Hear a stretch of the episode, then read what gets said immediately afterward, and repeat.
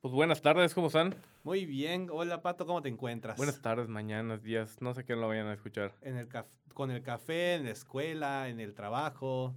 Si estás Así allá es. pues qué bueno que, que, que nos estás escuchando otra vez. Y bienvenidos al capítulo número 2 de este bonito podcast de la historia de la iglesia. Así es, ya la segunda.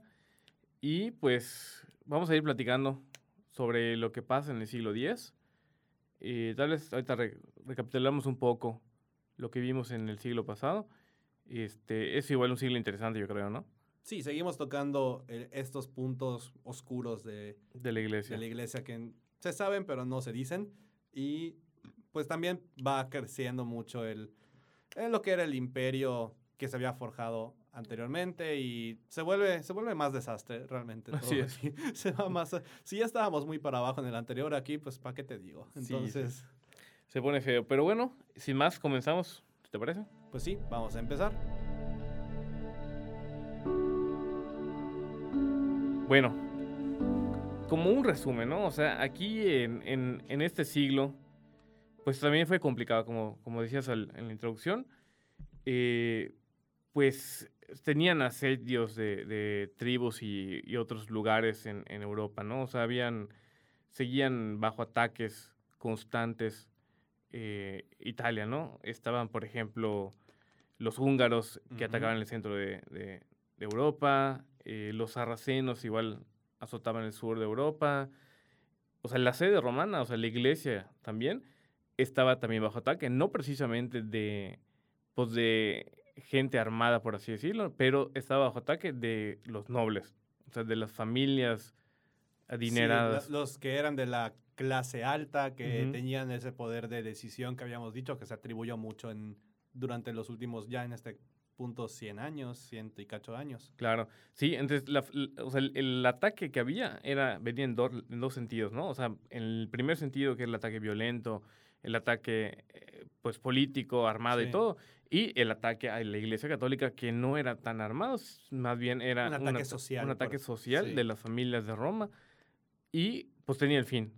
Y el, y el fin que era controlar el papado, ¿no? O sea, controlar la sede pontificia, la sede de San Pedro, y lo que hacían ellos era imponer a sus, a sus candidatos a, a- al- a ser papas, ¿no? Y controlar de esa forma la iglesia. Sí, que esto ya se había hablado anteriormente. O sea, realmente, por más que se quisiera decir que era voluntad de Dios poner al sucesor de San Pedro en la sede, pues para esta época lo que más movía era la influencia política de ciertas familias o ciertas decisiones que también las beneficiaban. O sea, no estamos hablando de gente que, que era 100% noble o humilde, sino tenían una intención de hacer las cosas, que por lo general, pues también si tenían el apoyo de la misma iglesia, yo creo que que no estaba de más que lo tuviesen, ¿no? Claro, claro. Así es. Y recordamos que desde el finales, yo creo que del siglo pasado, ¿no? Es cuando comienza el siglo de hierro o el, o el siglo oscuro de la iglesia. Bueno, época en general. La época, porque- ajá. sí. O sea, que dicen siglo de hierro, siglo oscuro, pero realmente no duró un siglo, duró más, Fueron casi dos o 150 tres, sí. años. Entonces, eh, esa época oscura y, y media fea, en ese siglo, en el siglo X, es cuando tiene su momento más, más fuerte. Sí, O sea, ya comienza a finales del siglo pasado, presente. se, se manifiesta muy fuertemente en ese siglo, ¿no? Y al final del siglo X hay cierto, como que aire, ¿no? O sea, Sí, un poquito más luz al de, final. de claridad incluso en, en cómo van las cosas, pero realmente sí nos cuesta un poco llegar hasta ese punto. Claro, claro, así es. Pero bueno, eh, a ver, ¿qué pasa al inicio del siglo? O sea, ¿cómo, cómo era la sociedad eh, italiana más, más, bueno, Bueno, en general. en ¿no? general, pero la italiana sobre todo, era la época del feudalismo. Que esto estaba desde hace tiempo, que incluso en algunos lugares ya se había, pues por así decir, eh, pasado más allá, pero no en Italia específicamente, o en la parte de Roma, si somos un poquito más particulares. En este punto estábamos en, en plena época feu- feudal, ¿no? Que era Claro. repartición de tierras y los nobles o los ricos, por así decirlo, tenían, eran los poseedores de, de estos terrenos y ellos, pues si, si prestaban atención a sus clases de historia, esto no es novedad realmente, Claro, sí. pero solamente lo que ellos hacían era darle el campo o las tierras, mejor dicho, a gente pobre, a campesinos, y ellos lo trabajaban a, a cambio de pues, vivir ahí, de tener la tierra básicamente, pero no era propiedad de ellos, era propiedad de la gente rica. Sí, así es. O sea, los nobles poseían el, el- el terreno o el territorio y los, los campesinos eran los que lo trabajaban y su beneficio era que podían comer de lo, de lo que trabajaran, ¿no?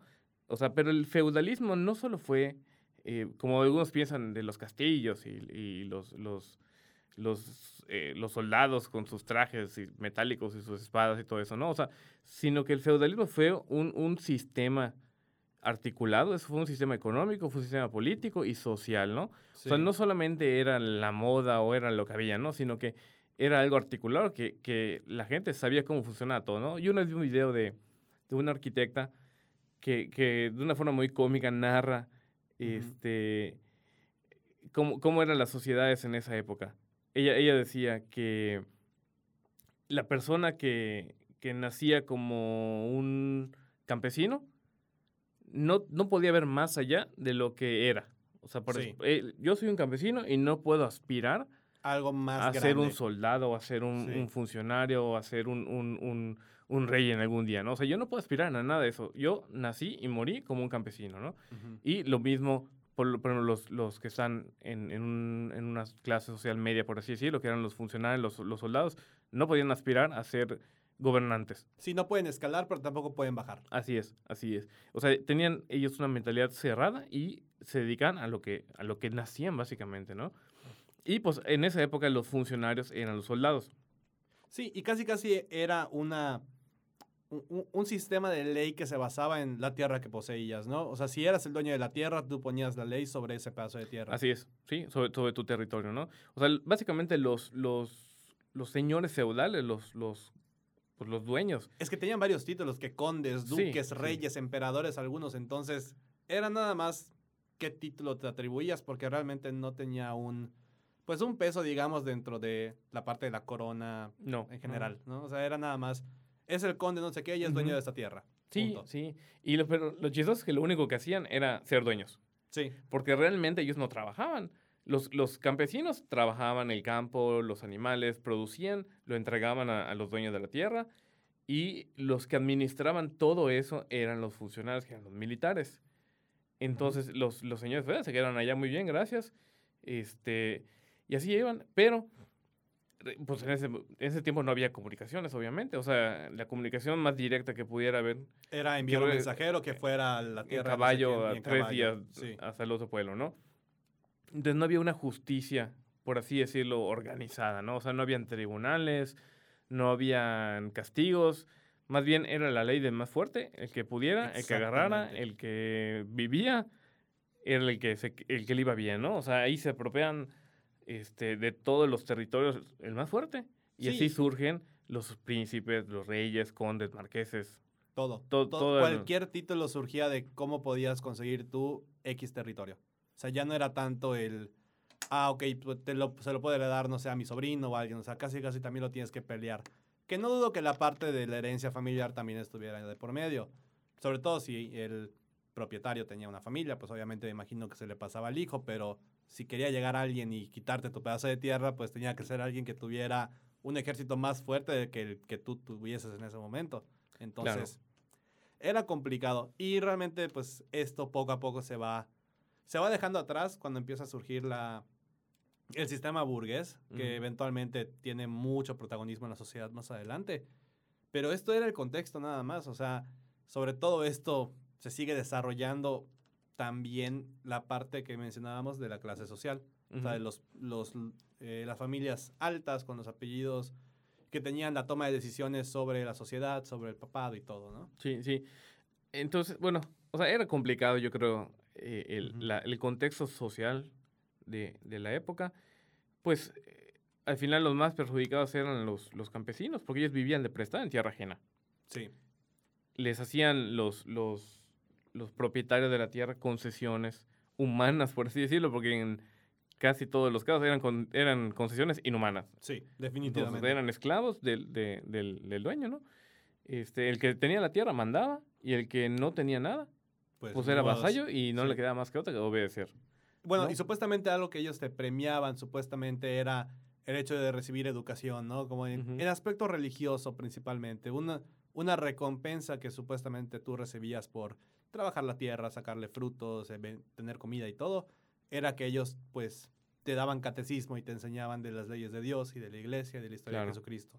Sí, o sea, bueno, En teoría, pero no, no, no aplica. sí creo que tampoco tan a fondo, porque Sí. yo creo que, no sé, si lo analizamos desde la perspectiva en el 2021, yo creo que para los, las personas que eran los propietarios y los terratenientes de, de- de todos los territorios, yo creo que no les, eh, no creo que estuvieran tan interesados en hacer que el, que el, Que el que el vasallo eh, pues sea inteligente, ¿no? O sea, que logre desarrollar habilidades eh, que, que de logren... razonamiento un claro, poco más profundo y... sí. Porque pues tal vez pondría en duda la autoridad, ¿no? Ujú. Este, yo creo que, o sea, sí, como dices, eran educados en la fe, Pero no tanto pero creo que en- no, tan, no tanto en, en algo que otros llevara a- pensar, sí. Y aquí algo importante que se nos pasaba a decir es que a principios de ese siglo, con toda esa época del feudalismo, pues con eso desaparece por completo la unidad soñada por Carlomagno. ¿Recuerdas Ujú. que en el siglo pasado, cuando surge el imperio carolingio, este, pues él quería unificar Europa, ¿no? O sea, su, su fin, Sí. eh, perdón, hace dos siglos, su fin era unificar toda Europa, ¿no? O sea, lo que él quería es que todos eh, fueran un, un solo territorio y que se gobernara de esa forma, ¿no? ¿Y qué pasa el siglo pasado? Que se muere Carlomagno, se Y hereda, se pelean y los todo. nietos se lo dividen en tres, en tres Ah, bueno, los nietos, sí. Entre hijos reinos. de- sí. Ey, pero, o sea, lo que pasa ahorita es que esos tres reinos que habíamos platicado en el, en el capítulo pasado se empiezan a dividir en los, en, En pues, los- los... ducados y todos esos Sí. títulos, ¿no? Entonces, o sea, los terratenientes básicamente, ¿no? Los señores feudales. Y en ese momento el cargo de emperador, o sea, de los tres reinos, resultaba, pues básicamente nominal, Sí, era nomás para designar. porque no, no, no tenía ninguna función sobre sus gobernados, por así decirlo. Los que gobernaban eran los señores feudales y Es punto. que ya no habían gobernados por el emperador, o sea, era, Sí, el, sí, ya eran. era el, el que era regido por su señor feudal. Así es, así es. Entonces, sí, la figura del emperador queda hecha un poco de lado, o olvidada, mejor dicho, yo creo. Y pues Sí, pasamos a otras cosas. yo creo que para, para ubicarnos un poco más en, en la línea del tiempo, eh, nos retrocedemos, ¿no? Carlomagno funda, funda el, el- el imperio, poquitos años después desaparece, muere. sus hijos empiezan a pelear y luego al final de cuentas los nietos son los que, Los que dividen los que todo el- dividen todo el reino en, en Europa, en Europa central más que nada, ¿no? Sí. Se divide todo ese reino en tres y los descendientes de estos, que el, el que estaba, ¿te acuerdas? ¿Quiénes eran? Era Ludovico Ludo- Pío y todos ellos, ¿no? Sus hermanos. Se dividen esos tres reinos y sus descendientes son los que Ya continúan siendo los, em- los emperadores, partes, pero de nombre, porque realmente de los que manejaban no eran los señores feudales. Y el Papa seguía teniendo sus propias tierras, eso hay Sí, hay tenía, que tenía recordarlo. sus, sus territorios. Ahora, ¿qué pasaba? Que eh, por circunstancias, yo creo que favorables, el impe- o sea, los emperadores también estaban muy ligados al poder de la iglesia. Sí. Entonces no era de que yo soy el, go- el, El gobernante, yo enseño lo que y- quiero. ajá, no, o Sí. sea, sino que los emperadores iban a Roma para que fueran coronados por, por el Papa, ¿no? Sí, para que tuvieran ese respaldo eclesiástico, divino, de que no es solamente voluntad de quien me pone, sino también es voluntad de Dios. Así es.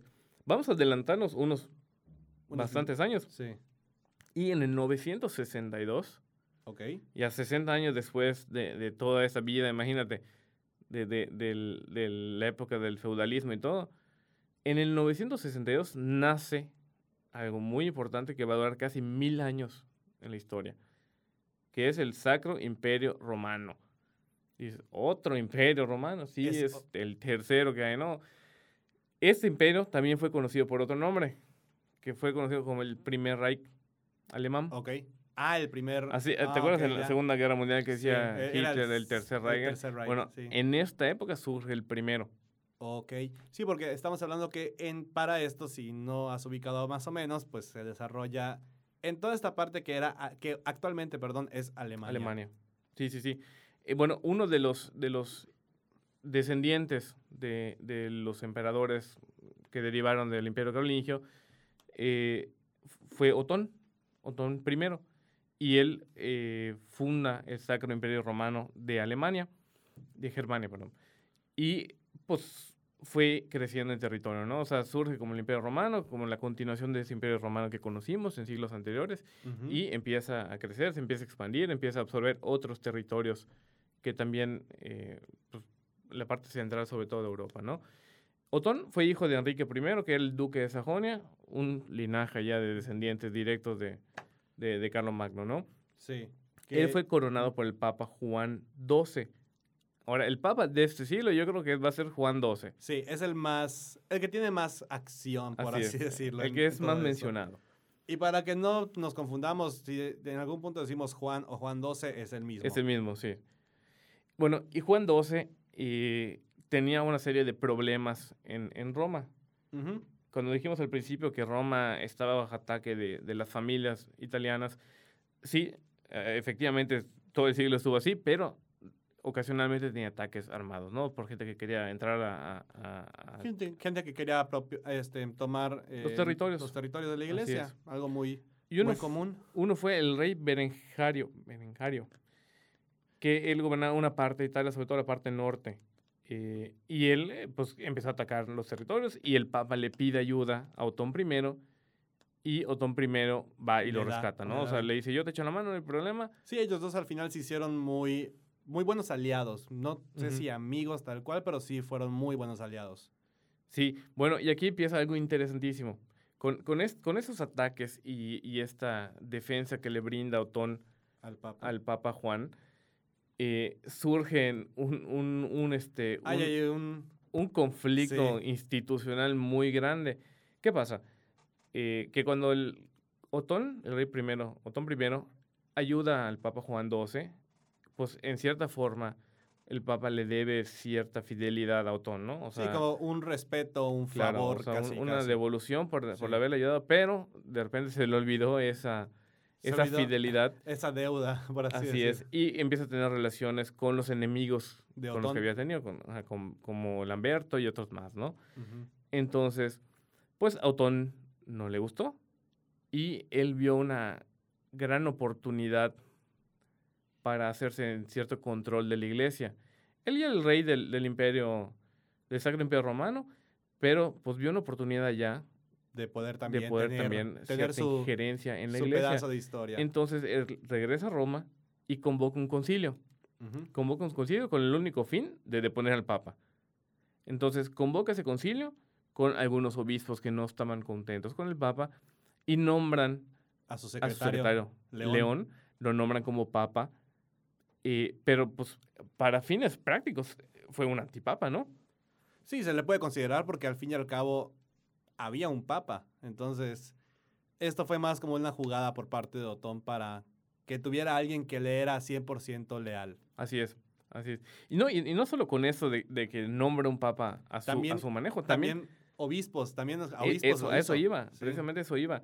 Aprovecha la ocasión, dice, además de que agarro y pongo mi- a, mi, a mi propio papa, dice, vamos a hacer una cosa, hay un derecho antiguo que le pertenecía al imperio de Occidente, cuando fue el, el imperio romano, en el cual decía que la elección del papa debía gozar de la, la aprobación del emperador y el papa tenía que jurarle fidelidad al, al emperador. emperador, ¿no? O sea, por ejemplo, cualquier papa que surgiera después de ese momento tenía que darme fidelidad y yo lo tengo que autorizar, lo tengo que palomear, ¿no? Entonces, Sí, tengo que decirle, ok, perfecto. ajá, si es un papa que a mí no me conviene, pues no Pues te autorizo. vámonos, y el otro. siguiente, Sí. otro cónclave, ¿no? Entonces, pues de esa forma él tiene, pues ya el control total del papado de, de- de- de la iglesia católica, ¿no? Universal, porque en ese momento ya estaba expandida en, en muchos lugares. Sí, es algo que vamos a ver más adelante, cómo, se, cómo la labor evangélica se corre, pero muy, muy cañón. Enorme.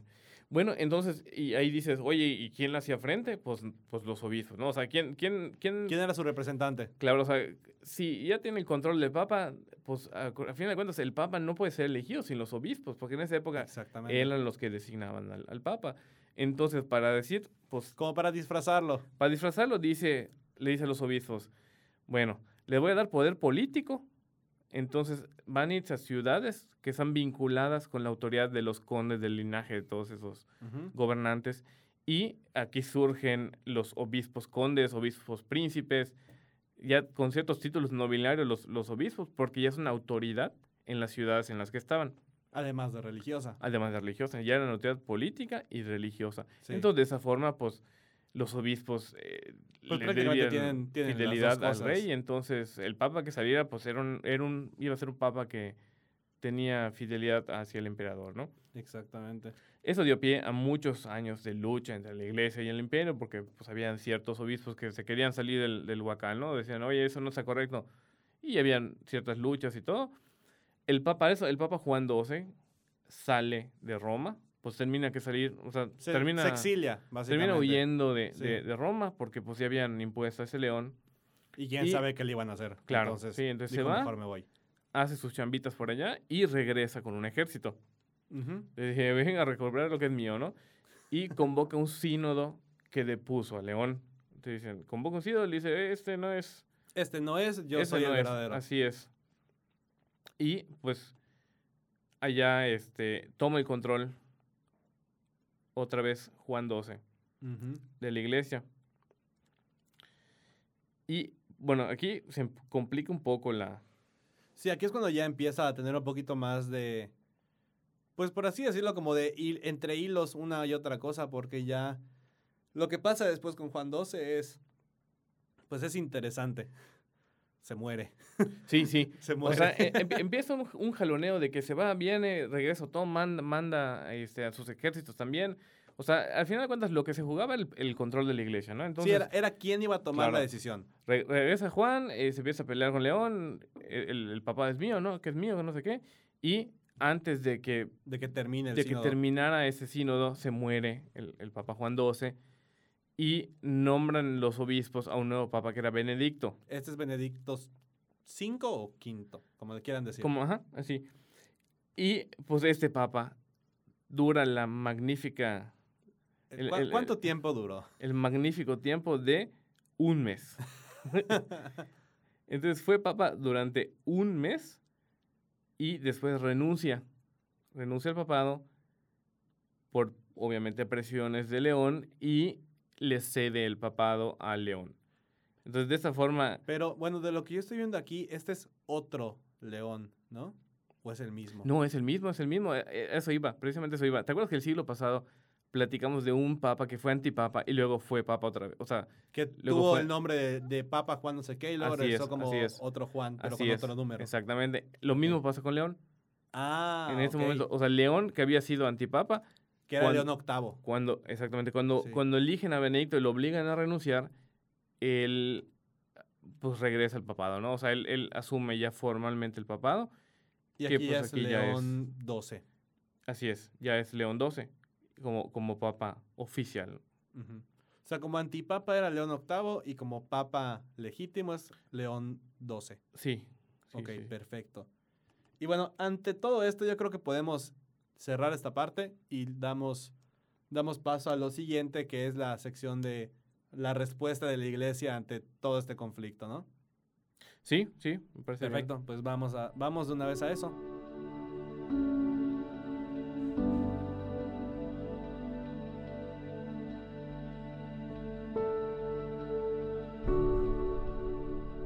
Ok, entonces, después de todo lo que hemos platicado, ¿qué es lo que pasa?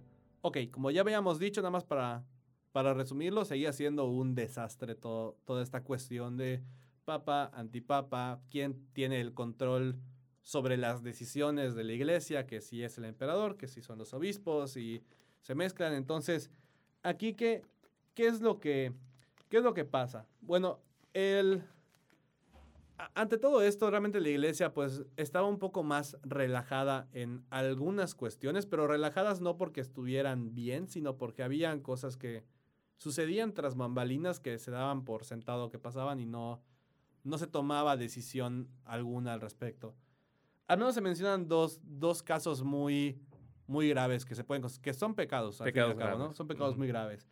El primero es la simonía, que para el que no ubique muy bien este término es prácticamente compraventa de cargos de la iglesia. Así O es. sea, que tú tengas el poder de decir, ¿quieres ser obispo? te cuesta Te tanto. cuesta tanto. ¿Quieres vender tu cargo? Eh, tú, tú pide esto. Claro. O sea, sí, sí, sí. O sea, es, es, pues como lo decíamos, creo que al inicio del, siglo pasado, pues es el siglo de hierro, el siglo oscuro. Entonces, aquí es cuando está la parte más grave y más, más oscura, por así decirlo, de, de la iglesia, ¿no? O sea, los, los pontífices de aquí están cegados y controlados por los señores feudales, por las familias romanas, este, por los emperadores. Y todo esto pasaba también en el clero. O sea, el, clero, pues yo creo que tal vez se dejaba llevar o, o, en cierta forma se quedaba cómodo con lo que sucedía, ¿no? Y pues daba pie a todos esos, esos dos pecados que eran muy graves, que ahorita los vemos graves, pero yo creo que en, en la época era algo, era algo cotidiano. sí. era algo cotidiano. La simonía, como dices, de la compraventa. Y había otro. Había otro que era... Que era peor. el nicolaísmo también conocido como el concubinato de los sacerdotes. De los sacerdotes. Que esto estábamos de acuerdo. Bueno, los, se acordarán ustedes que cuando vimos los primeros siglos que esto se, se había prohibido, ¿no? Sí, sí, se había prohibido. Y, y aquí, pues, creo que sale lo peor de, de, las personas en ese siglo.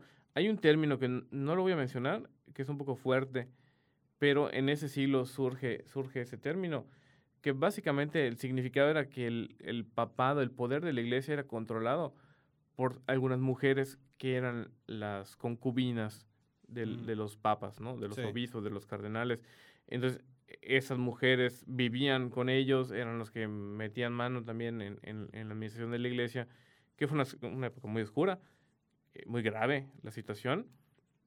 Y yo creo que era una impresión o un, un, una fotocopia pues de que se había perdido por completo el, el, significado. el significado del papado, o sea, la dignidad de, de la figura del, del, del sacerdote en general, ya no tanto del papa, sino igual del sacerdote también. Sí, porque o sea, al final de cuentas el papa es el obispo de Roma, el representante de, de, Cristo, y los, los obispos también son, son los sucesores de, de los apóstoles, y los sacerdotes son consagrados por los obispos. Entonces, al final de cuentas, el, digo, puches, el, el hecho de ver toda esa corrupción en, en la iglesia y, y, que lo, fue algo normal.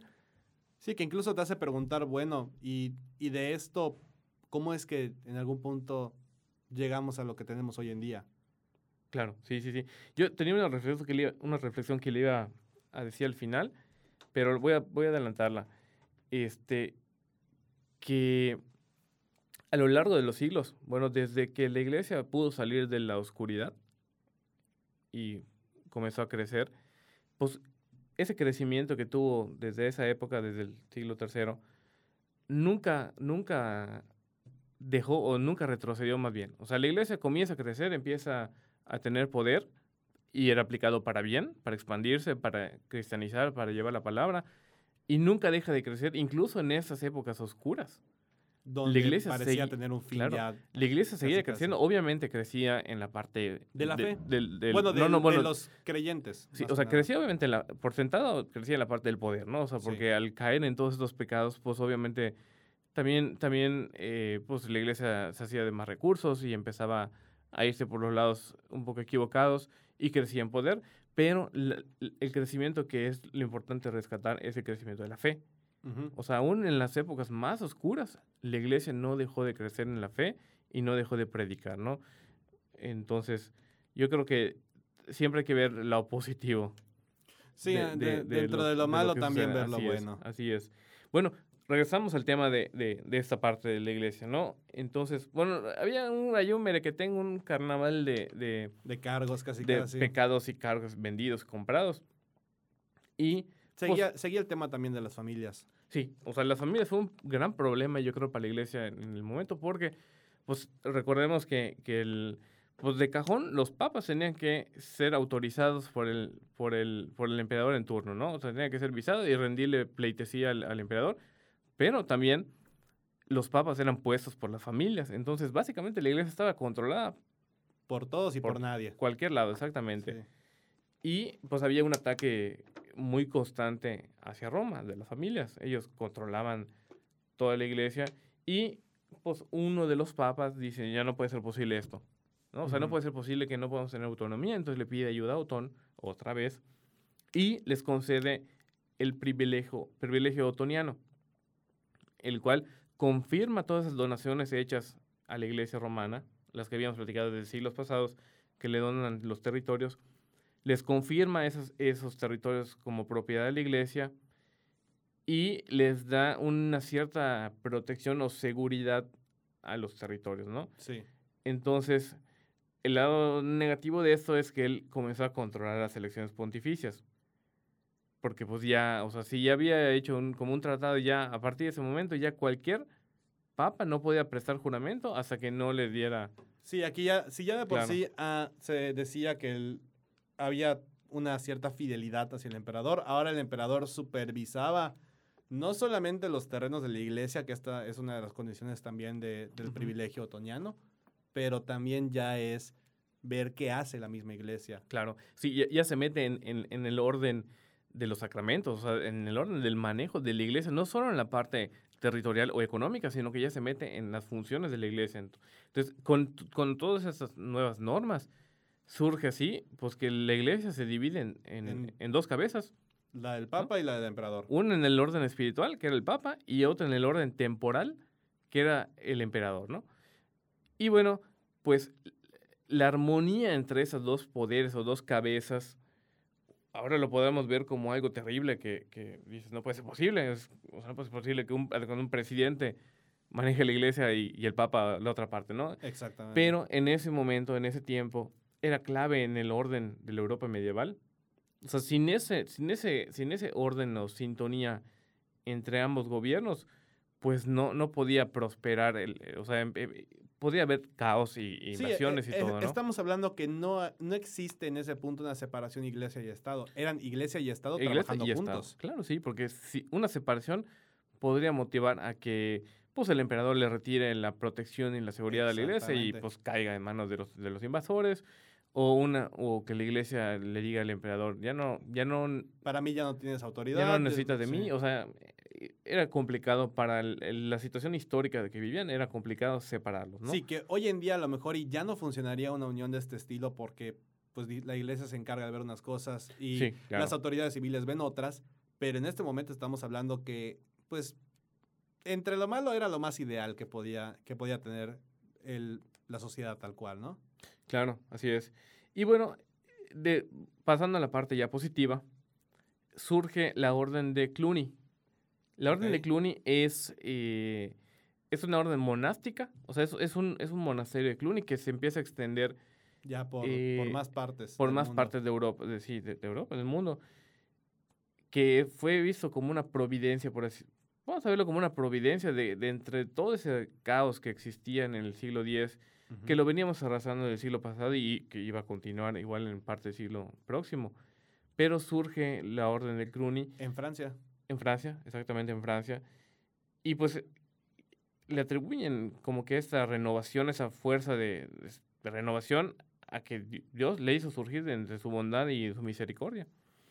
Entonces se crea en Francia los monasterios que eran guiados bajo las estrictas reglas las monásticas del, del, momento, ¿no? O sea, ahí se restauraron todos los principios de la regla benedictina, que era la elección libre del abad, independencia de los príncipes y obispos, que eran una sola cosa en, en sí, que momento. Los, que los monasterios se manejaban como algo aparte de la iglesia. Así es, así es, como fuera de la diócesis. Ellos le respondían directamente al papa, ¿no? Entonces, de esa forma, estaban libres de la autoridad laical de, de, los, de los gobiernos y de la jurisdicción del obispo, que era básicamente lo mismo, ¿no? El obispo príncipe, obispo emperador, lo que quieras, ¿no? Entonces, pues de esta forma los monasterios podían crecer con cierta libertad y extenderse por más lugares. Sí, y eso se le conoce como la extensión canónica. Exactamente, que el, que el obispo, o sea, que los monasterios estaban libres de, de la autoridad diocesana y se podían extender. Que digo, qué bueno, porque estás alejado de todo ese, de todo ese enredadero de problemas y, se manejan como punto y aparte. Sí, pero yo creo que tal vez variaba dependiendo del papa, ¿no? O sea, porque acuérdate que el papado, a veces, si no lo controlaban la familia romana, lo controlaba el emperador y así se iba, ¿no? E, era un va y, y, los, y los obispos condes también eran controlados por, por la familia también, entonces allá yo creo que dependía de quién estaba en el poder, ¿no? O sea, probablemente algunos años bajaban, no, no se expandían tanto, luego Sí, casi casi de qué ánimo estaba hoy, ah, hoy el día del emperador. Oye, pero bueno, entonces crecieron, crecieron mucho los, los, los monasterios y se dedicaban al, al, a lo que enseñó San Benito, ¿no? O sea, Sí, en algún, punto, en algún punto llegan a ser 50.000 monjes Sí, repartidos sí, sí. alrededor de 1.200 1200 monasterios. monasterios. o Lo cual es, es bastante. es, es algo in- impresionante, ¿no? Este, y se dedicaban a la oración, a la disciplina y una total adhesión a Roma. No tanto al obispo diocesano de, de su, de su región, sino que a Roma. Que esto ya estaba muy establecido previamente. Sí, o sea, sí, sí. que, que el, el monje pues tenía ciertas labores o tenía ciertas decisiones que podía tomar. Sí, Y se es. sigue respetando hasta este punto. Sí, que se fue perdiendo en algunos sectores, pero y aquí se recupera. Se recupera Exacto. totalmente, entonces ya de esta forma crece. Y también lo interesante es que crecen los actos litúrgicos en las comunidades cercanas a los monasterios. Entonces, o sea, seguramente se perdió todo eso con tanto caos en la iglesia y pues como que cuando empiezan a crecer los monasterios, pues la gente tiene más acceso a los actos litúrgicos y los servicios religiosos, ¿no? Que se habían ido perdiendo, pues en, todo, en medio de todo el caos que, que existía, pues se había ido perdiendo y regresa a ver y pues como se fueron expandiendo los monasterios, pues ya la gente podía ir Ujú. a las celebraciones, ¿no? Bueno, yo creo que para concluir, nos falta una parte importante también. Que ya lo habíamos mencionado, que hay un crecimiento, ¿no? Así es, sí, hay, hay un crecimiento y creo que es algo que se da en todos los siglos, que es la reflexión que yo había hecho hace un momento. Pues Dios sigue en su obra al interior de los corazones pues, de las personas, ¿no? Y todo eso gracias a la evangelización. Creo que es, la parte medular del crecimiento de la iglesia en, en- en casi todos los siglos. Y se incorporan en el siglo X algunas naciones a la cristiandad. Por ejemplo, la princesa rusa Olga recibe el bautismo. Cosa que no había pasado con en, ningún punto de la historia de Rusia hasta, hasta Claro, sí, ahorita. o sea, mucho menos con la monarquía, ¿no? Sí. Y pues su nieto, que al final, tiempo después, hereda el trono, pues él, él extiende todo el cristianismo en el norte de Rusia. Eh, por ejemplo, en, en los, los checos también Los checos. se convierten. eh, En Noruega, el rey también se convierte al cristianismo. sí, y es el primer rey católico. Así es, primer rey Sí. católico. Y bueno, hay un sinfín de nobles. Hay muchos países, pero aquí lo importante es que a los nobles y los, los, los reyes, al convertirse, pues obviamente extienden la, la religión a su país como la religión única. Y también la devoción hacia el papa o la figura del claro, papa. empiezan Entonces, a tener una vinculación con la iglesia, entonces ya se reconoce la autoridad del papa en regiones que no se había reconocido totalmente, ¿no? Que yo creo que lo interesante también va a ser cuando lleguemos, ya estamos entrando en la parte que es el, la Edad Media, ahora sí, ¿no? Porque ya a partir del siglo X, siglo XI ya se le puede considerar La Edad eh, Media. el inicio del- de la Edad Media. Y creo que lo interesante va a ser cuando lleguemos al punto en el que ya se empiezan a establecer los reinos católicos. Ujú, Así ya es. algo más acercado a lo que hoy conocemos como Gran Bretaña y, Ujú. y cómo va surgiendo esta figura de, del rey también es cabeza de la iglesia eh, dependiendo del reinado en el que está, pero sigue estando de, de la mano con el papa. Así es, así es. Pero bueno, entonces para concluir, fue un siglo oscuro. Fue un siglo que estuvo entre luces y sombras, yo creo. Pero al final tiene su, Creció, ¿no? O sea, yo, yo creo tiene que su punto bueno. seguimos la línea del, del finales del siglo IX, eh, pues con, con el siglo oscuro, ¿no? O sea, con la decadencia de, de los líderes de la iglesia, pero pues eh, yo creo que al final las buenas personas eran más y eran movidas también por, por, la- por el- por Dios, por, por la creencia de, de- de todo lo, lo que lleva la iglesia, ¿no? Entonces, pues al ser tiempos complicados también no, no cesó nunca la, la evangelización y la iglesia siguió, siguió creciendo en, en su expansión por Y- y, Europa, te- ¿no? y la verdad es que te preguntas, bueno, si estaban todos conscientes de lo que sucedía realmente en la Santa Sede, cosa que aparentemente no. O Creo sea, que no.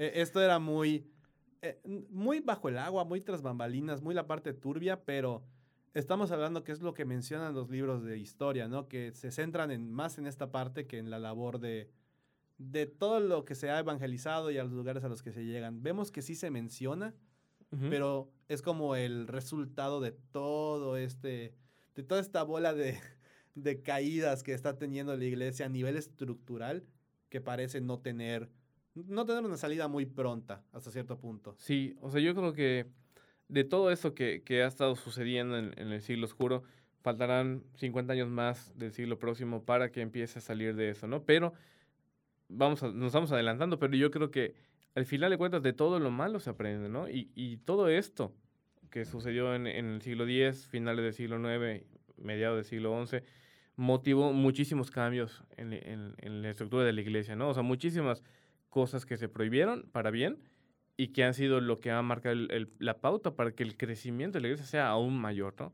Exacto. Entonces, es importante mencionar lo, lo, lo malo porque de esa forma podemos comprender mejor qué cambios se hicieron, ¿no? O sea... Y entendemos de dónde viene. Así es, más que nada eso, entendemos de, de dónde viene tal disposición de la iglesia, de dónde vienen tantos cambios, por ejemplo, eh, hoy en día se menciona mucho, ¿por qué los sacerdotes no se pueden casar? Bueno, pues porque ya vimos pues ya vimos qué pasaba, ¿no? Sí, y, Entonces, y, no era, y no estamos diciendo que, ah, por el hecho de que estuvieran casados, pues se veía mal, sino que habían ya era una cuestión de motivos personales también que intervenían con su labor. Entonces. Claro, sí, sí, sí. Era algo sí. ya muy fuera de, de, lo que les competía, yo creo que realmente. Sí, yo, eran tiempos muy, muy distintos, muy complicados, sí. diferentes a lo que vivimos hoy en día, pero pues tal vez, el, el, o sea, las, las, eh, las pautas y normas de la iglesia. Sí, y porque ya no hay familias que influyen en Roma y porque la iglesia ya es una entidad aparte, hasta un estado que se reconoce. Así es,